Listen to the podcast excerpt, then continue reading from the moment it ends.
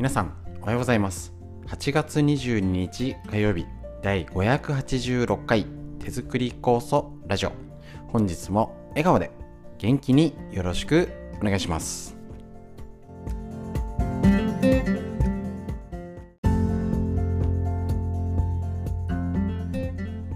こちら手作り酵素ラジオは埼玉県本庄市にあります芦沢治療院よりお届けしております。私の母親が手作り酵素を始めて35年以上経ちまして北海道帯広市にあります十勝金星社川村文夫先生に長年ご指導をいただいております。家族で、えーと、酵素のみ、えーと、治療院ということで酵素の仕込み会勉強会いろいろですけどちょっとねコロナ禍でいろんなやり方、えーと、やっておりますけれどもこの一つがラジオ耳から聞くということで、えーとね、ちゃんと聞いてまして元気な励みになってますっていう声いただいております。ありがとうございます。ね、あの動画だとちょっとね見づらかったりそっちの方が情報量はあるんですけどやっぱり聞き、あのー、耳なら、えーと、作業をしながら家事をしながら家でね気楽に聞けるですね。ということで大変好評をいただいております。ありがとうございます。えっ、ー、とこちらですね。えっ、ー、と先週サボりまして手抜きさせていただきましてね。えっ、と今週になって通帳モードに戻ってのフリーのお話と、えっ、ー、と、こちらですね、と脳のこと大事ですね。どの世代も脳がしっかりしなきゃですし、みんな知りたい東洋医学の知恵なんていうのでお届けしてやっておりますので、ぜひとも、えっ、ー、と、最後まで一緒に勉強していきましょう。よろしくお願いします。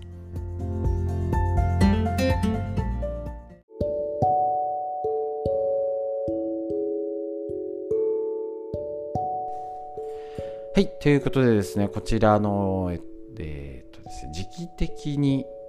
ちょっと昨日、おととい、続けて連絡が来ましたので、えー、っと、春の酵素がなくなりそうですというね。そうですよね、そうですよね、なると思います。で、えー、っと、例えば、えーと、在庫をちょっと確認して作れても10月だし最初暑そう野菜高そうですよねこれだとねもう本当にまた予定を考えてが気が重いんですけれどもねこんなに暑いってやっぱりその野菜とかの影響も出てくるしじゃあ秋の酵素いつから秋だよみたいな 嫌になっちゃいます。えっ、ー、と少し例えばえっ、ー、と絶対していいよっておすすめできることではないんですけどもしょうがなくっていうことであれば9月の時ににでもなったらえー、っと少しりあのその時にあるリンゴとかちょっとしたので少し作るごまかし程度に。だから1 0キロなんて作んないで2 3キロだけ作るっていうのも手です。そうそう聞くと結構ちょっと家でやってみようかなって1キロだけ作るとかもありなんですよ。もちろんさっきも言いましたけどベストではないですしえっ、ー、となんだっけな例えばお米がそうですよね。1合だけ炊くのと1升炊くのって同じお米と同じ水使ってもねカレーをちょびっと作るのと鍋にたっぷり作るの同じ材料でもたくさんの方が美味しいんです。ね、そういうこともなんででしょうねあれね。面白いですよね。そういうこともあるので別に絶対いいよ、ね、あのそれが何でもありだよという言い方はできないんですけれども要はキューバしのぎっていうかちょっと9月心寂しいしあの本当にいつも言ね前から言ってるんですけど一番欲しい時が作れない時です。本当に。家族が怪我をした、ね、入院しちゃってとか病気でちょっと構想ってあの作りに行けなくなっちゃったっていう連絡とともに例えば春とかでもう時期がないですって逃したらもう秋までっていう本当におつるまあその時はお仲間が分けてあげたりとかね出来上がりは販売できないんでね。あれなんですけどそういう協力って大事ですし必要なんですけどそういう不便さが手作り酵素ってあります。この不便さのおかげで買ったものにはない自然の恵み太陽のエネルギーですね。生きている微生物のえっ、ー、とね与えてくれるものすごいのが混ざってるっていうのが酵素なんですけどその不便さがあるんです。そうそう。だから春があれ意外と飲んだし足りなくない？っていうのでなんかそろそろ在庫が寂しくなってくるとちょっと自粛例が出たりするんですけどだったらちょっとでも1キロ2キロとか作ってちょっと9月の後半ちょっとしのごう。むしろこんだけ体がしんどいんだから何かちょっとそれで作ってみようってのもありですよね。そうすると本当にうちで構想作りやってて例えば1 0キロはうちでたくさんの材料でワイワイしたいしやっぱね人と人とが接する。おしゃべりしたりいろんな話ができて楽しいんですって方もいるしいやちょっと実は1 0キロで足んないからそれ以外にもプラスアルファでして1回は来てますなんていう声もありますしそもそも例えば春の酵素ご自分であの草取ってるよって方も一気に1 0キロ取らないで今日は5キロして1週間経って5キロしてっていうそれ分散させて無理なくやっている方もいらっしゃいます。だからちょっと在庫を見て今のうちに見といて足りない分をこれもいつあの昔の知恵ですよね。あのあえて5キロぐらい作って余らせて秋の酵素ができたらそっちは飲まないとか。で逆に言うと秋でまた12月とかで1あなんかすごい寂しくなってきたねって言ったらその余りのねあのやつを飲むとか。そういうえっ、ー、と秋でたくさんの材料で作ったやつにかさ増しするとか。年をまたいだりとかはダメですけどその年のその秋に作ったもの同士を飲む時にブレンドするとかだったらありですよね。そういう工夫をしていかないとやっぱり昔よりも飲むしいやもう旦那が飲まなくなっちゃってねとかっていう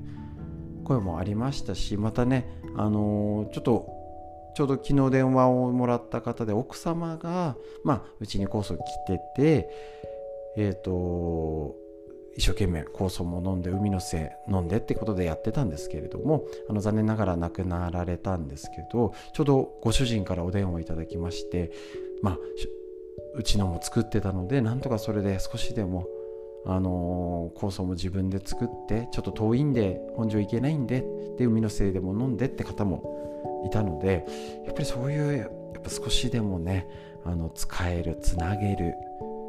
ね、あの家族の環境って変わってくるのでそれでもどうやったらうまく上手に無理なく続けられるかなっていうやり方の工夫大事かもしれません、ね、家族が減ったり増えたり、ね、あのいろいろしていくと思いますので是非とも、ね、こういう時に必要なものを作れる時に作っとくで保存が効くのであの余分がストックが増えたら作るのやめたっその時のそういう時の方が必要な時欲しい時に活用できると思います。それが先人の知恵。先に準備してねあのー、何もなかったらよかったね。そういう生活仕事の準備やってみてください。フリーの話以上です。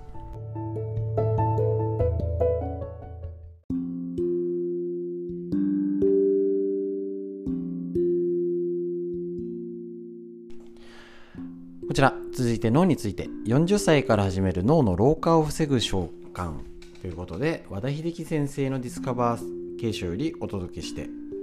やっております。とっても大事ですね。えっ、ー、と前頭葉の若さを保ち感情の老化を防げれば多くのボケ状態も未然に阻止できる。体や見た目の老化もストップできる。それが前頭葉。そして老化は脳から始まり人は感情から老化する。それゆえに脳から全身に広がる老化を防止するにはまず前頭葉を鍛えておく。このためには努めて意欲的になり前向きな感情に自らを導き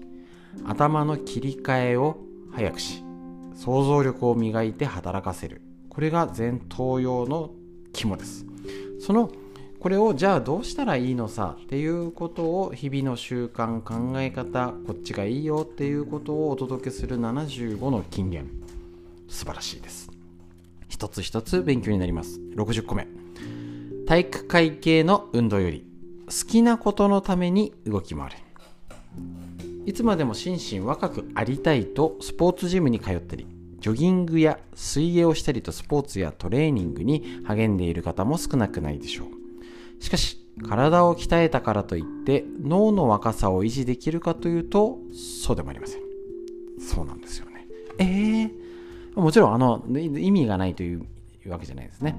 往年のスポーツ選手にも認知症やボケになってしまう人がいます。また一方で昔から運動嫌い運動音痴でスポーツには無縁という人で8090になって格尺としている人たちは私の周りにもいくらでもいるということ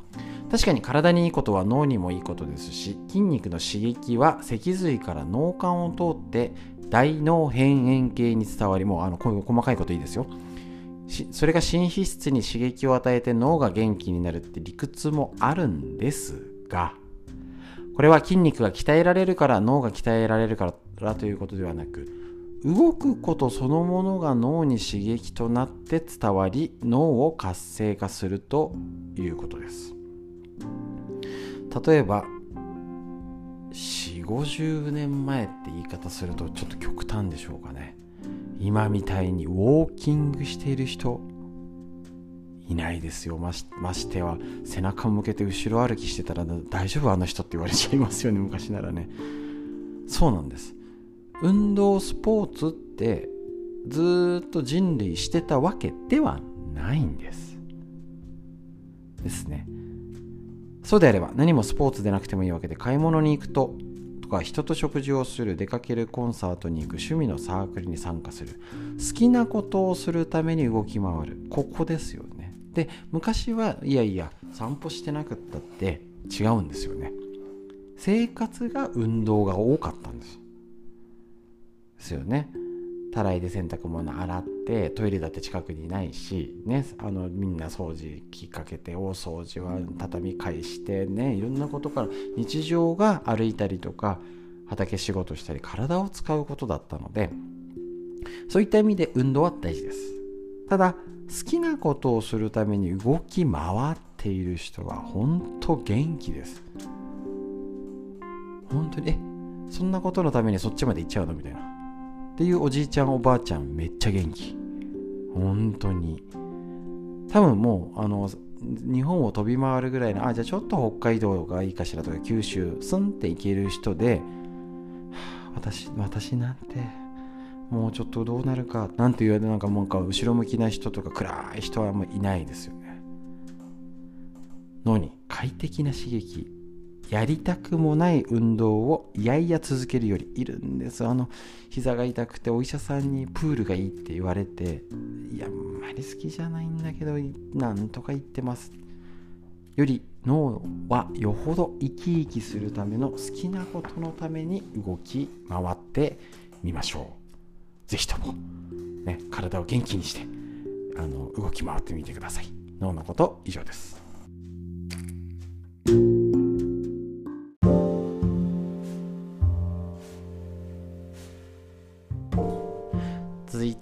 知りたい東洋医学の知恵。緑薬品漢方堂の毎日漢方。体と心をいたわる365のコツ桜井大輔先生の夏目社よりお届けしてこちら。やらせえっとご紹介して一緒に勉強をしていきましょう。でこちら、えーと、利水作用。これ前もやりましたねちょうどね。はい。あこれ利水作用じゃない。えっ、とページ間違えちゃった。22日です。間違え夏バテ予防と回復には冬瓜とスペアリブのスープ。夏バテには冬瓜またはゴーヤとスペアリブのスープがおすすめです。冬瓜とスペアリブってうちやったことないですよこれね。冬瓜には余分な熱を冷ましてイライラを鎮め不要な水分を排出すると同時に必要な潤いを与える作用があります。ゴーヤは夏を熱を冷まし解毒し腫れをなくします。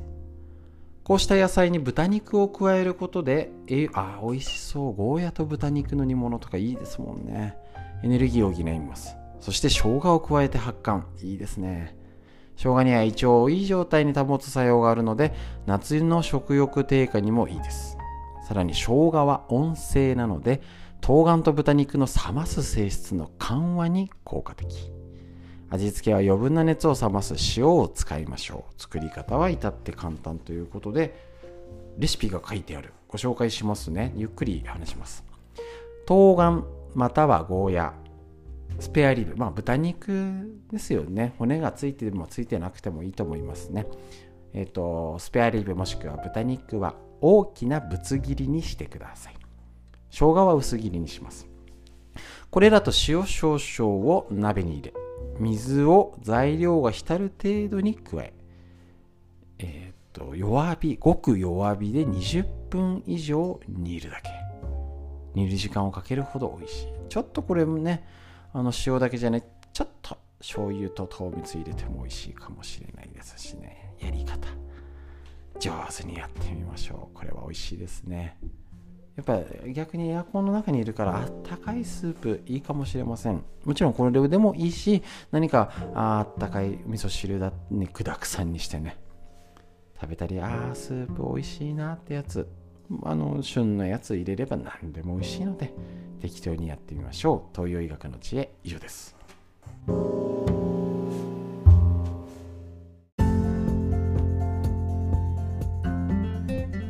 はい、ということでいかがでしたでしょうか？やっぱりこの流れはね、サボっ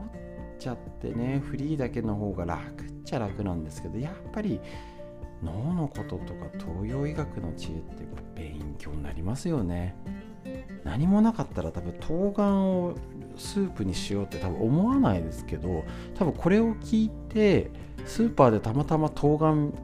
見たらああスープしよっか今日ってなるじゃないですか